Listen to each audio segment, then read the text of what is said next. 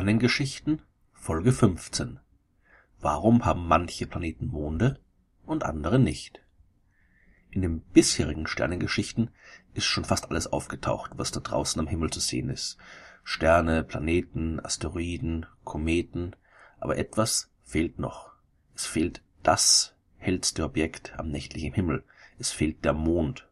Und nicht nur er, sondern auch die vielen anderen Monde der anderen Planeten sind äußerst interessant und es ist höchste Zeit, einmal in den Sternengeschichten auch über die Monde zu sprechen. Gehen wir am besten der Reihe nach, von innen nach außen durch das Sonnensystem. Der Planet, der der Sonne am nächsten ist, das ist Merkur. Und Merkur ist auch der kleinste von allen Planeten. Und wir werden später sogar noch Monde treffen, die größer sind als er. Der winzige Merkur, der zieht allein durchs All. Der hat keinen Begleiter, keinen Mond. Und schuld daran ist vermutlich die Sonne.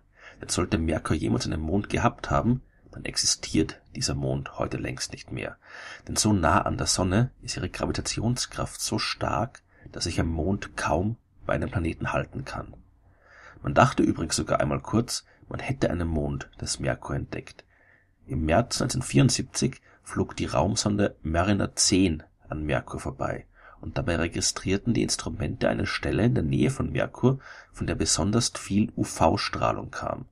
Diese Strahlung verschwand und tauchte ein paar Tage später wieder auf, genauso wie man sich's von dem Mond erwarten würde, der sich um einen Planeten bewegt und dabei eben manchmal sich auch hinter dem Planeten versteckt. Es zeigten aber weitere Beobachtungen, dass sich die Quelle der Strahlung im Laufe der Zeit immer weiter von Merkur entfernt, und man hat ziemlich schnell herausgefunden, dass es sich eben nicht um einen Mond handelt, sondern um den Stern 31 Crateris, einen Stern im Sternbild Becher. Dieser Stern ist ein Doppelstern, das heißt, äh, zwei Sterne bewegen sich umeinander und dabei blockiert in regelmäßigen Abständen ein Stern das Licht des anderen. Der Stern blinkt also und war zu der Zeit zufällig genau in der gleichen Region am Himmel zu sehen wie auch Merkur. Merkur hat also keinen Mond. Aber auch der nächste Planet, der ist mondlos. Und das ist noch viel überraschender. Denn dieser Planet ist die Venus. Und die Venus ist der Erde eigentlich enorm ähnlich. Und wir haben ja einen höchst eindrucksvollen Mond auf der Erde. Warum also nicht auch die Venus? Die beiden Planeten sind ungefähr gleich groß, ihre Zusammensetzung ist ähnlich und beide entstanden vor viereinhalb Milliarden Jahren in der gleichen Gegend des Sonnensystems. Da wäre es nicht unwahrscheinlich, wenn auch beide einen Mond hätten. Wo die Erde ihren Mond her hat, das wissen wir, so einigermaßen zumindestens. Denn es ist natürlich enorm schwer, im Detail herauszubekommen, was vor so langer Zeit passiert ist. Wir wissen auf jeden Fall, wie unsere Erde ihren Mond nicht bekommen hat. Die kann ihn zum Beispiel nicht einfach eingefangen haben. Das ist zwar theoretisch möglich, aber in der Praxis enorm extrem unwahrscheinlich. Früher hat man auch gedacht, äh, der Mond hätte sich von der Erde abgespalten. Diese Theorie, die stammt von George Darwin, dem Sohn des großen Charles Darwin. George war kein Biologe, sondern ein hervorragender Astronom und Mathematiker und seine Theorie, die war prinzipiell auch vernünftig. Wenn sich die Erde früher viel schneller um ihre Achse gedreht hätte als heute, dann hätten die wirkenden Fliehkräfte einen Teil der noch jungen Erde abgelöst und ins All geschleudert. Das ist äh, physikalisch möglich und wir wissen, dass sich die Erde tatsächlich früher schneller gedreht hat als heute. Der Grund dafür sind die Gezeiten, die die Erdrotation langsam abbremsen. Aber die Erde hat sich nie so schnell gedreht, wie es Darwins Theorie gefordert hat. Es gab dann noch äh, viele andere Theorien, die die Mondentstehung erklären wollten, aber die haben alle nie wirklich funktioniert. Denn unser Mond ist ja tatsächlich etwas Besonderes. Der ist im Verhältnis zum Planeten der größte Mond des gesamten Sonnensystems. Es gibt zwar andere Monde, die größer sind, aber die umkreisen Planeten, die viel, viel größer sind als die Erde. Es gibt nicht viele Wege, wie ein Planet an so einen großen Mond kommen kann, wie ihn die Erde hat. In den 1970er Jahren wurde die einzige Theorie entwickelt, die bis heute funktioniert und zufriedenstellende Ergebnisse liefert. Denn äh, man begann damals gerade die Vorgänge bei der Entstehung des Planetensystems besser zu verstehen. Denn äh, man konnte mittlerweile auf die ersten Computersimulationen zurückgreifen. Das gab es ja früher nicht. Und mit den Computersimulationen sah man, dass es bei der Zeit der Planetenentstehung jede Menge Kollisionen gab. Vor viereinhalb Milliarden Jahren gab es nicht nur die acht Planeten, die wir heute haben, sondern noch jede Menge andere planetengroße Himmelskörper. Und entsprechend viele Kollisionen gab es auch. Eine solche Kollision fand zwischen der Erde und einem ungefähr maßgroßen Himmelskörper statt. Die Erde wurde dabei ziemlich durchgerüttelt und der kleinere Kollisionspartner, der wurde komplett zerstört. Und seine Trümmer zusammen mit jeder Menge Bruchstücke der Erde wurden ins All geschleudert und daraus entstand am Ende unser Mond. Und so etwas kann auch mit der Venus geschehen sein. Und wahrscheinlich ist es auch geschehen. Und sogar zweimal geschehen. Und das ist der Grund, glaubt man zumindest, warum die Venus heute keinen Mond hat. Denn die Venus hat noch ein paar andere seltsame Eigenschaften. Die Venus ist der einzige Planet im Sonnensystem, der sich rückwärts dreht. Würde man von oben auf das Sonnensystem schauen, dann rotieren alle Planeten gegen den Uhrzeigersinn um ihre Achse. Und dass sie das alle in die gleiche Richtung tun, das hängt damit zusammen, wie das Sonnensystem entstanden ist. Und das ist eigentlich ein Thema für eine andere Folge der Sternengeschichten. Die Venus ist die einzige Ausnahme. Die Venus dreht sich im Uhrzeigersinn. Und das macht sie noch dazu enorm langsam. Eine komplette Umdrehung, also ein Venustag, dauert 243 Erdentage. Und damit länger als ein Umlauf der Venus um die Sonne, also ein Venusjahr. Das dauert nur 224 Tage. Man vermutet also, dass in der Frühzeit des Sonnensystems gleich zwei große Objekte mit der Venus kollidiert sind. Das erste große Objekt traf die Venus in Rotationsrichtung. Ja. Damals hat die Venus sich noch gegen den Uhrzeiger gedreht, so wie alle anderen Planeten auch. Und bei dieser Kollision ist so wie bei uns damals, bei Erde und Mond, ein Mond entstanden. Und so wie der Erde entfernt sich dieser Mond auch von der Venus, allerdings sehr, sehr langsam. Bei unserem Mond sind es zum Beispiel nur vier Zentimeter pro Jahr, die er sich entfernt. Und das ist wieder die Schuld der Gezeitenkräfte. Der genaue Ablauf ist äh, ziemlich kompliziert, aber im Wesentlichen funktioniert das so. Die Gravitationskraft des Mondes, die erzeugt auf der Erde zwei Flutberge. Und diese Flutberge sollten sich immer genau unter dem Mond beziehungsweise auf der dem Mond genau gegenüberliegenden Seite der Erde befinden. Aber weil die Erde sich um ihre eigene Achse dreht und die Flutberge dabei ein bisschen mitzieht, befinden die sich ein kleines bisschen vor diesen Punkten.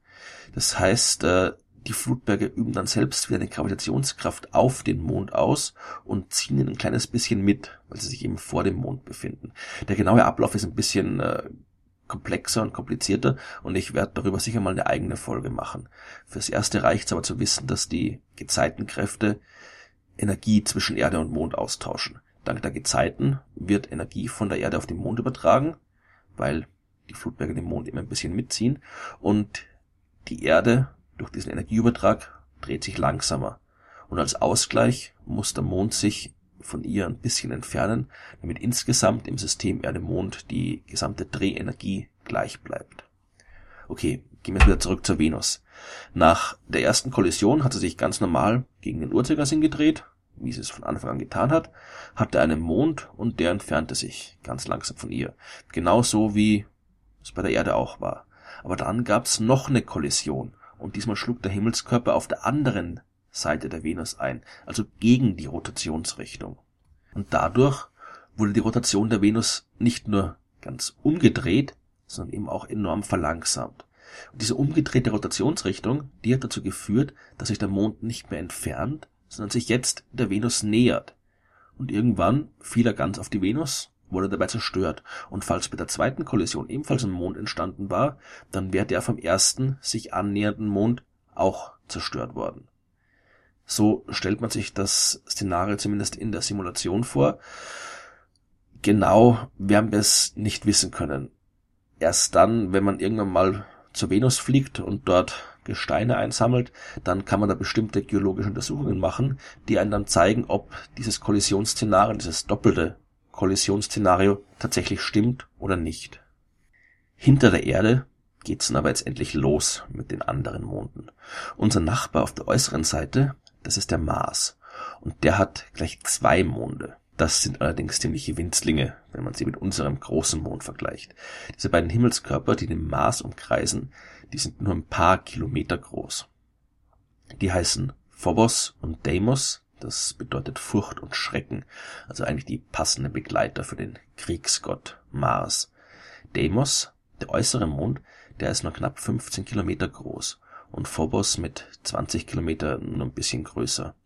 Diese beiden Monde, die waren früher wahrscheinlich mal Asteroiden, denn der große Asteroidengürtel, der ist ja gleich nebenan hinter der Bahn vom Mars. Und äh, da kann es immer wieder vorkommen, dass Asteroiden, die mit anderen Asteroiden kollidieren, auf neue Bahnen geworfen werden und so in die Nähe vom Mars gelangen. Und so einen kleinen Asteroiden, den kann man relativ leicht einfangen. Im Gegensatz zum großen Mond, also so einen großen Mond wie die Erde ihn hat, das äh, ist himmelsmechanisch unwahrscheinlich, dass so ein Objekt eingefangen wird. Aber ein kleiner Asteroid aus der Nähe des Mars, das ist äh, durchaus möglich, dass der die einfangen kann. Entdeckt wurden die Monde im Jahre 1877 vom amerikanischen Astronomen S.F. Hall. Und äh, in den 1960er Jahren entdeckte man noch was. Man entdeckte, dass sich der Mond Phobos dem Mars immer weiter nähert. Sein Orbit wurde immer kleiner, um ungefähr fünf Zentimeter pro Jahr. Man hat damals noch nicht wirklich gewusst, was das bedeuten soll. Man hat so einen Effekt aber bei den Satelliten entdeckt, die man in den 60er Jahren ins All geschickt hat. Denn auch die blieben nicht dort, wo sie waren, sondern die bewegten sich quasi auf Spiralbahnen um die Erde und kamen ihr dabei immer näher und näher. Der Grund Dafür ist die Reibung mit der Erdatmosphäre. Denn die Luft, die hört ja nicht einfach irgendwo auf, sondern wird einfach immer nur dünner, dünner, dünner. Und auch dort, in ein paar hundert Kilometer Höhe, wo die Satelliten ihre Runden drehen, da findet man immer noch ein paar Moleküle und die bremsen die künstlichen Himmelskörper ab und natürlich umso schneller, je näher sie der Erde sind. Zum Beispiel die tief fliegenden Spionage-Satelliten, die haben nur eine Lebensdauer von einigen Monaten, bevor sie wieder zurück auf die Erde fallen. Vielleicht war das auch beim Mars der Fall. Der russische Astronom Josef Sklowski rechnete die Sache durch und fand heraus, ja, das könnte tatsächlich die Erklärung sein, aber nur dann, wenn Phobos hohl wäre, denn ansonsten wäre er viel zu schwer und der Effekt wäre viel zu schwach, als dass man ihn beobachten könnte. Aber hohle Himmelskörper gibt's nicht, nicht von allein zumindestens. Denn äh, wenn Phobos tatsächlich hohl ist, dann muss ihn jemand ausgehöhlt haben. Und das waren sicher nicht die Menschen. Man hat die Sache damals zwar ein bisschen skeptisch gesehen, aber auch ernst genommen. Vielleicht war ja Phobos wirklich ein künstliches Objekt. Vielleicht wurde der kleine Mond von einer fremden Zivilisation ausgehöhlt, um als Raumstation benutzt zu werden. Das wäre ein höchst sinnvolles Vorgehen. Wenn man eine große Station bauen will, dann ist es viel besser, wenn man den Asteroiden aushöhlt, anstatt alles selbst zu bauen. Dann hat man das ganze Material direkt vor Ort, man hat einen tollen Schutz vor kosmischer Strahlung und so weiter. Man hat damals sogar den, den äh, Präsidenten Dwight D. Eisenhower über diese Beobachtung informiert. Aber 1964 hat der Astronom Ernst Öpik die Sache nochmal durchgerechnet und fand eine plausiblere Lösung für das Verhalten. Er hat wieder die Gezeitenkräfte berücksichtigt und berechnet. Im Vergleich zu Mond und Erde ist Phobos viel, viel kleiner als der Mars. Und die Form von Phobos ist auch nicht rund, der ist sehr unregelmäßig geformt. Und all das führt dazu, dass der Mond durch die Gezeitenkräfte viel Bewegungsenergie verliert und seine Bahn schrumpft. Irgendwann wird er dem Mars sogar so nahe kommen, dass äh, die Gravitationskraft des Mars den Phobos auseinanderreißen und zerstören wird. Noch hat der Mars aber zwei Monde. Und äh, wer weiß, wenn wir irgendwann mal hinfliegen, dann machen wir vielleicht wirklich noch eine Raumstation aus Phobos. Der nächste Planet hinter Mars, das wäre der Jupiter. Und dort fängt die Welt der Monde erst so richtig an. Bis jetzt haben wir erst drei reale Monde kennengelernt. Bei Jupiter, Saturn, Uranus und Neptun, da warten noch über 100 weitere Monde auf uns. Und die werden wir in der nächsten Folge der Sternengeschichten kennenlernen.